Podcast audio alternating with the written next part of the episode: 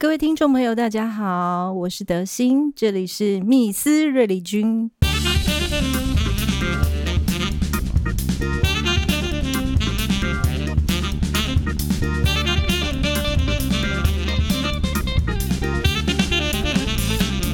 各位听众来到 Miss 瑞丽君的节目，我是主持人李慧玲。今天呢，我们的主持群非常的不一样哦。首先欢迎我们的超级大明星德心，大家好，我是德心。还有我们一零三的学姐瑞云，Hello，大家好，我是一零三级的老学姐，我是李瑞云。然后呢，接下来介绍这位更是鼎鼎大名了。最近电视上一直在播放他，真是很奇怪。我们的这一集的专访对象鲁拉拉，大家好，我是不知道什么时候才能毕业的鲁拉拉。现在出版了一本新书，叫做《我是人生整理师》。我对鲁拉拉的认识哦，我真的觉得他是一个很特别的人哦。不管是他的职业特别呢，还是他的经历特别，更重要的是，他真的是一个很特别的作家。他出了好多书，也许大家不知道，他竟然出的书还是。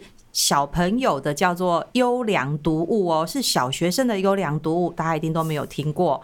那他送了我一本书，叫做《命案现场清洁师》。听了这个书名呢，大家是不是有点毛骨悚然的感觉啊？对，因为光是听到前半段“命案现场”，唉。可是这一本书有得过儿童优良读物奖？什么？对，这个儿童读物，国语日报与中央日报合办的一个童书奖。呃，他那时候有得过一个奖，就是以呃儿童优良读物。对，所以我我的等应该说我的写作的等级应该就是跟适合白像白雪公主啊、灰姑娘这一类等级的。你这个这个等级应该是巫婆，不是白雪公主。没有，现在小朋友口味比较重一点。哦，真的耶，真的时代不一样，真的。那我们对鲁拉拉呢不是很很清楚，可是又不是那么清楚，所以呢，我们今天来聊一聊。呃，鲁拉拉，我们知道你早期是礼仪师，对不对？不好意思。好，呃，我以前是从事于殡葬业，就是我们所说的礼仪师。嗯，然后后来就是突然想不开，想不开，对，跑去跑去烧头咖。你要想薪水等级应该会有落差，那甚至工作从以前呢，就是说所谓的穿西装，嗯，然后跟家属做沟通协商、悲伤辅导与治疗是呃仪式规划，到现在呢，就是穿上防护衣去搬呃，你说搬运、拆除、抹除血迹、清除污染物。然后还要戴防毒面具到处乱跑，尤其是夏天的时候。哇，夏天的时候，如果说那个遗体哈比较容易有味道啦、腐烂啦，这样对不对？就是、应该是说，其实，在台湾的气候，台湾其实没有所谓的真正明显的四季，都很热。而且现在的环境污染一些状况之下，其实它只有夏冬两季。嗯，可是冬天的话，其实除非寒流来，要不然我们的温度其实都还算偏高的。所以味道都很容易出来，那在夏天会比较明显，大概一天多、哦、一天左右，其实就有味道啊，嗯、所谓的失水腐败这些状况都会产生。嗯、但是有一个状况就是说，现在我们台湾所谓的独居化现象越来越严重，嗯，很多的独居的话，人口说的，我们说中壮年的独居、老年人的独居的状况，而且彼此之间可能因为少子化，我们的接触也越来越少，嗯、那会有一个现象，还有另外一个状况就是说。在这些去住宅他们单独居住的空间里面，等到要发现的时候，大概都已经很多，大概都一周以上了。就是等味道飘散出来，对，才会被发现。没有，其实味道飘散出来还不一定会发现。很多的时候，其实一句话：“个人自扫门前雪，休管他人瓦上霜”嘛。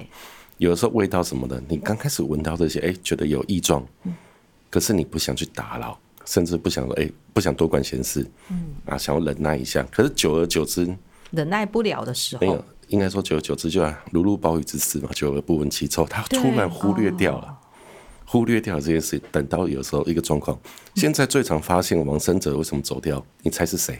邮差？错。里长？Uber E？错。永远最关心你的不是家人，不是你的朋友，你要记好这一点。债主？哎，债？错，是你的房东。房东，你房租没缴，他马上来。对对，那如果他是自己的房子没有，那就惨了。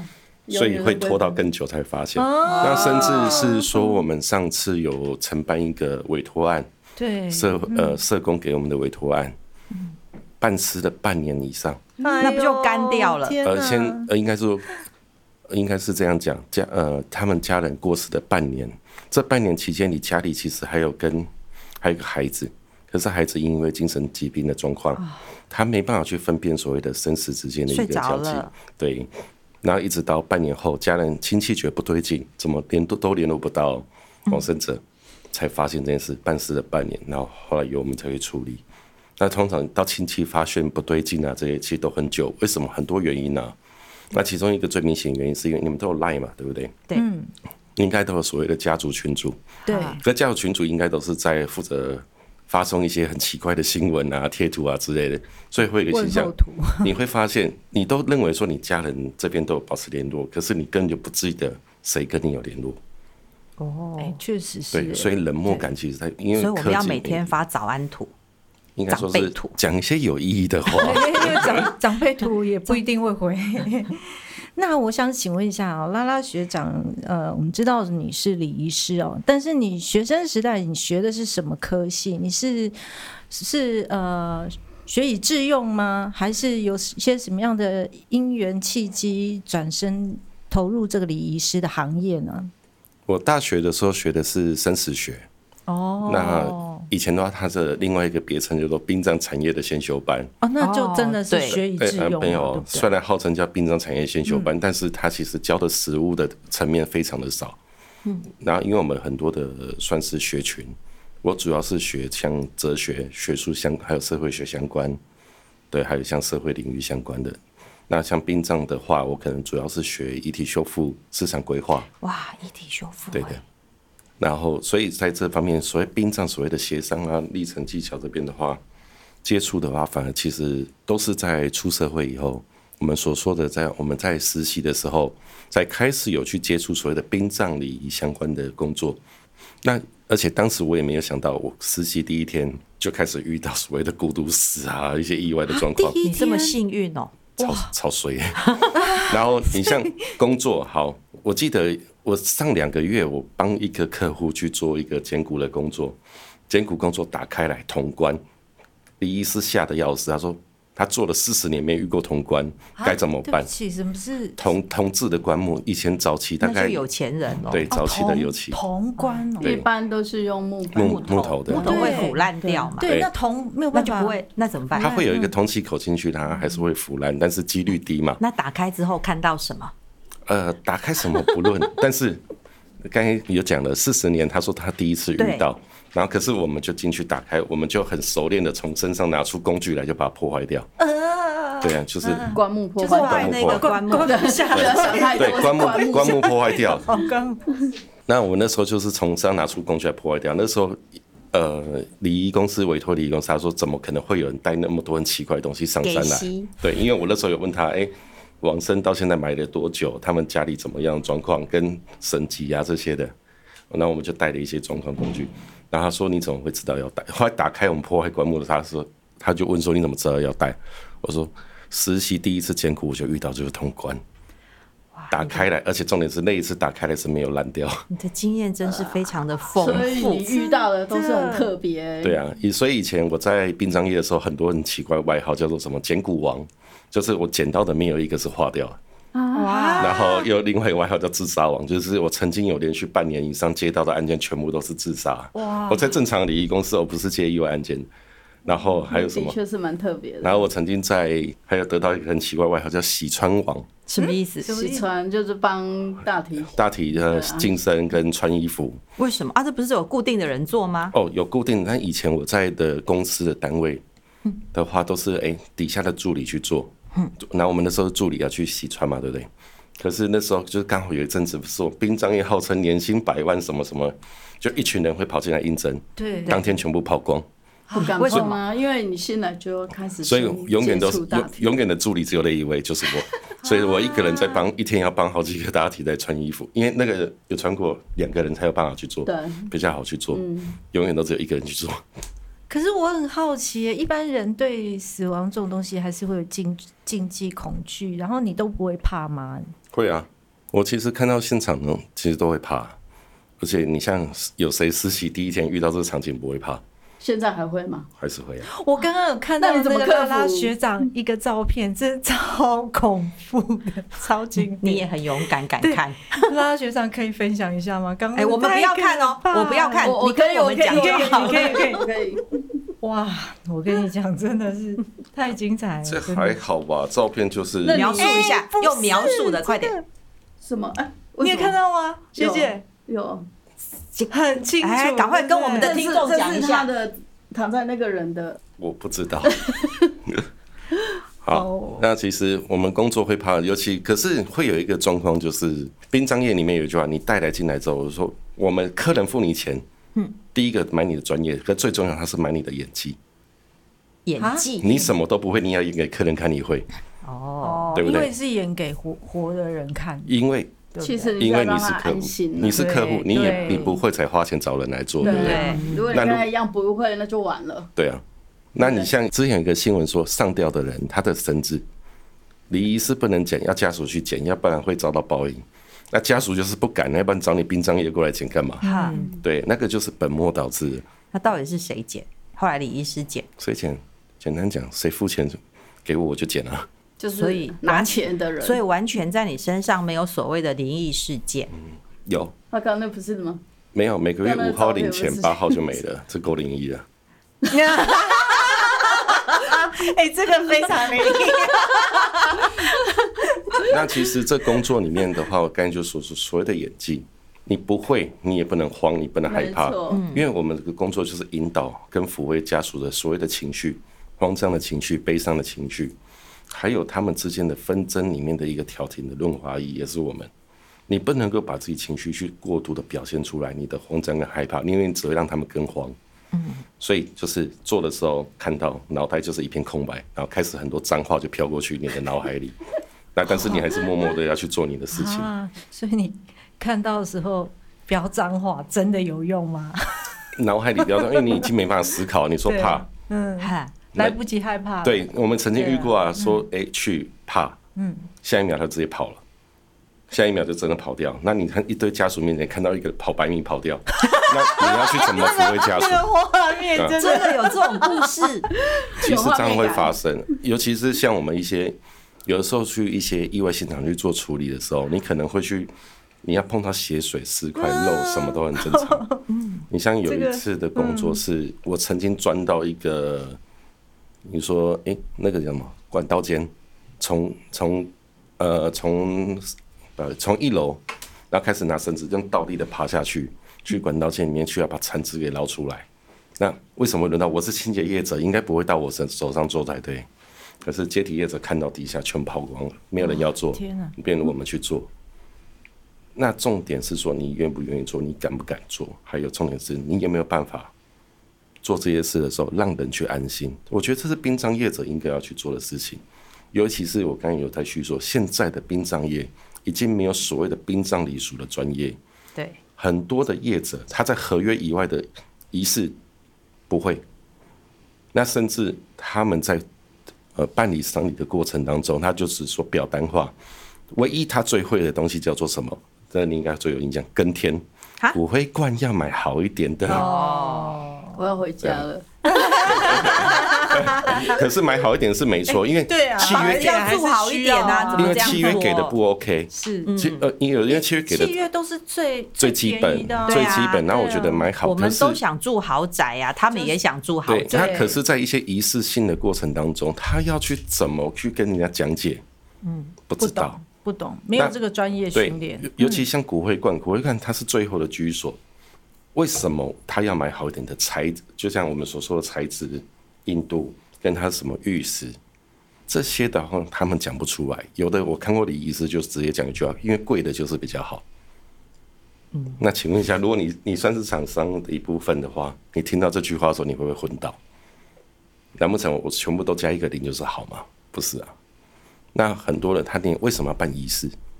他不会讲的，但是这个我觉得牵扯到，就是礼仪公司对他员工也要进行一些教育训练。哦，很抱歉，其实现在礼仪公司没什么叫教育训练。那这些新来的人怎么会讲契约？会讲就好。可是从头到尾有一定的仪式嘛，对不对？对、啊，自己想办法去。其实，在我们当初做殡葬业的时候，我们的教育训练是你自己想办法去学会，就跟在旁边看，就跟着，没有跟打杂的、啊，没有。重点是你还太菜的时候，连跟都没资格跟，你就想办法会。那是前一阵子我在跟我们的那个，因为我们工作人员很多都是以前的街友、跟生人，他会在问我为什么我们会看通书，会择日嘛？嗯，他说学校有教的，哦、我说没有教，我们自己学的。他说你怎么学？他说。学长丢给你一本通书，给你叫你看日子的时候，你要是看不对的话，你的身上就会多一个鞋印，那久而久之你就会了。这个真的标准师徒制哈，嗯，你的师傅学长学弟制。欸、那刚刚拉拉学长有提到这个街友的部分哈，那请问一下，你怎么会突然突发奇想，想要找街友啊、更生人投身在这样的一个工作行列呢？其实，在前阵子三级警戒的时候，然后那时候我们就是应该说三级警戒的时候，很多的场馆一些封闭，那甚至是说号称政府会会说，哎、欸，你不用担心这些街友，呃，我们政府准备一些物资啊资源给他们，让他们这段期间内可能吃不用愁，因为他们没办法去工作，吃饭是有问题。然后社福单位的，然后社福的能量在政府这边会启动，那可是很好笑的一件事。当讲完这句话之后，社福中心的人确诊，直接铁门拉起来，所有资源在里面，没有人可以动。好，那他们是不是要饿肚子？那你去想一个状况，在明朝的时候，不是有所谓的流寇流民？对，是不是就是因为饿肚子，到处去流窜，然后作乱了？对对。那如果说像他们，如果是没吃的、没喝的，甚至厕所只有一百零一间的话，那时候我看到他们在去翻垃圾桶找吃的食物，嗯、那。他们是不是会到处流窜？以前那时候三级的时候，就是叫你不要动，对不对？对对，对。那后来就想，那我们去准备食物，去筹集食物发给他们，交给社工去发。那至少做这件事。对，那时候跟几个朋友一起做这件事，他们是不是就不会到处流窜？对。那甚至在我们伟大的前市长，他的一个英明的政策之下，就是说别的县市他对待皆有的议题，他们用一个方式，有一些地方是不是有一些老旧的旅馆，没有人要去住？他包下来，那你干脆就去那边住，你就不会流窜了。那吃饭就统一供应。那在台北市这边，你就继续躺在那里就好。对，讲出来，反正他已经不当市长，除非他让总统再找我麻烦呢。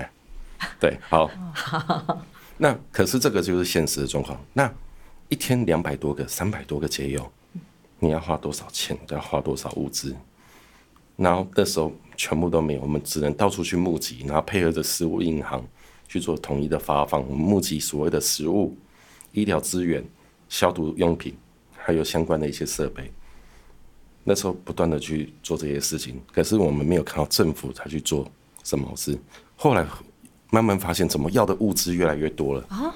为什么？因为有个状况，你是没有工作，很多的我们所谓的一些靠这些打工为生的家庭，就低阶工作家庭，呃，低阶性劳力工作家庭，他没有工作。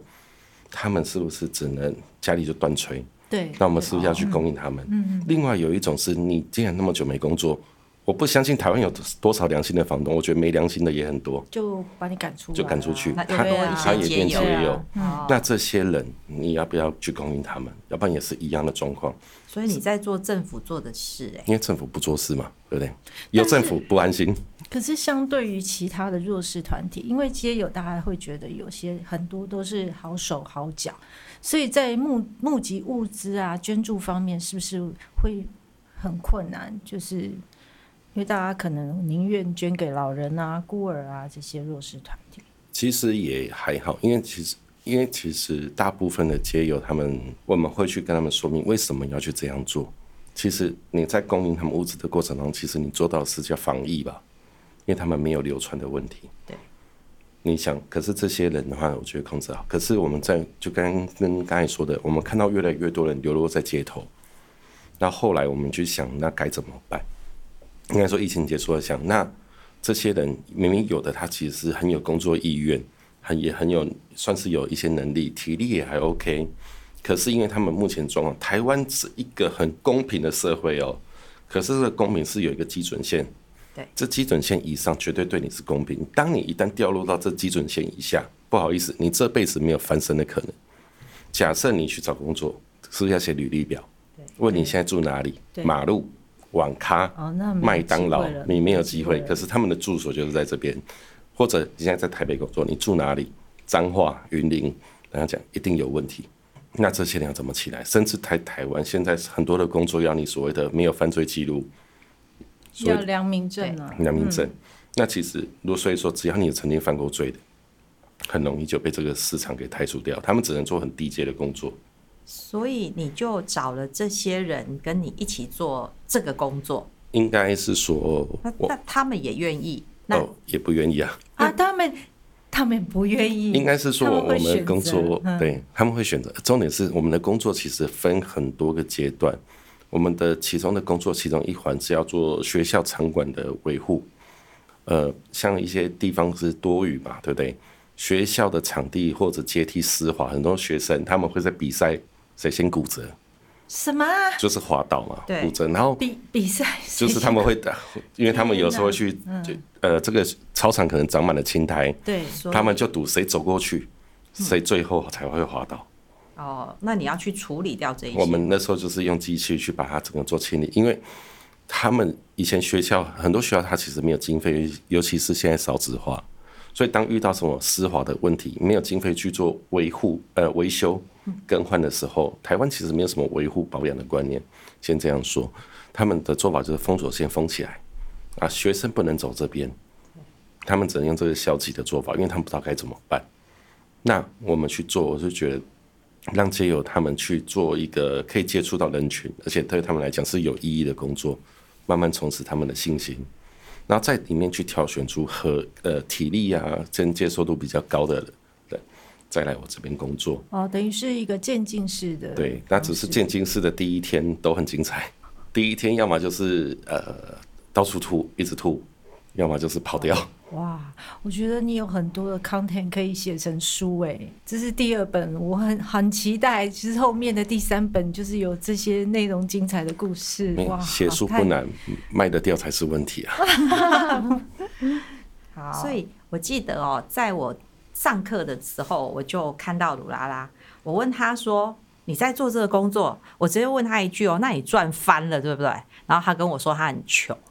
来，来。谈一下这个工作，这个工作在我们觉得很很，对我们来讲是应该是热门的，哎，热门吗？现在啦，不不不，他的清理师这个、嗯、清洁师这个工作是非常的特别，而且很专业，而且是几乎，哎，即便是礼仪礼仪公司的人也不可不太容易去做的事情，是非常的不一样的工作。那这种工作那个薪资应该很高，不然谁要去做？如果说是，他就告诉我他很穷，来吧，讲讲看为什么会很穷。如果说是以单场的工作来讲，他的薪资是 OK 的。我们说我们在工作不可能，不可能一开始发信我要做什么普度式的工作，不可能。对，对，因为我这样当乞丐可能比较快一点。好，那可是如果说你以拉长远来说，我们的很多的案件都是所谓的低收、经济有困难的家庭。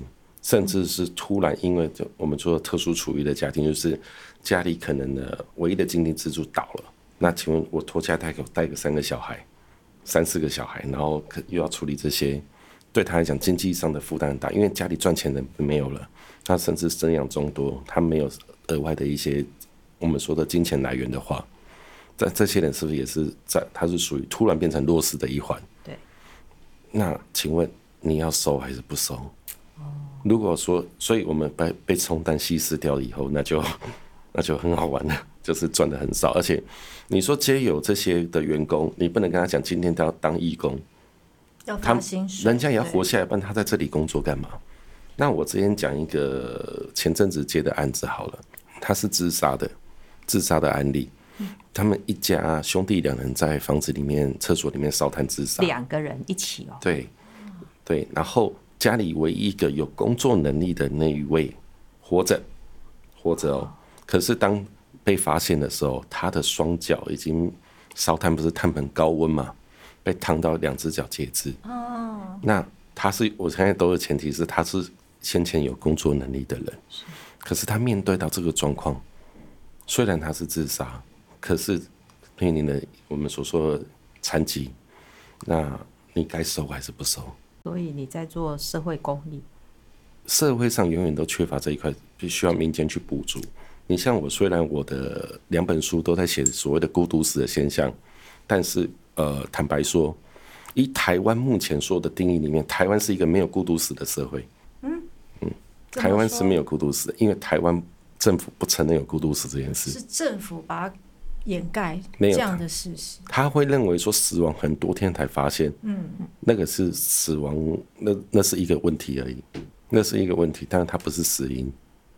所以台湾并没有所谓的做孤独死相关的研究，像我的论文，永远写不完的那一篇论文，它研究是台湾的孤独死，但是很抱歉找不到任何的资料。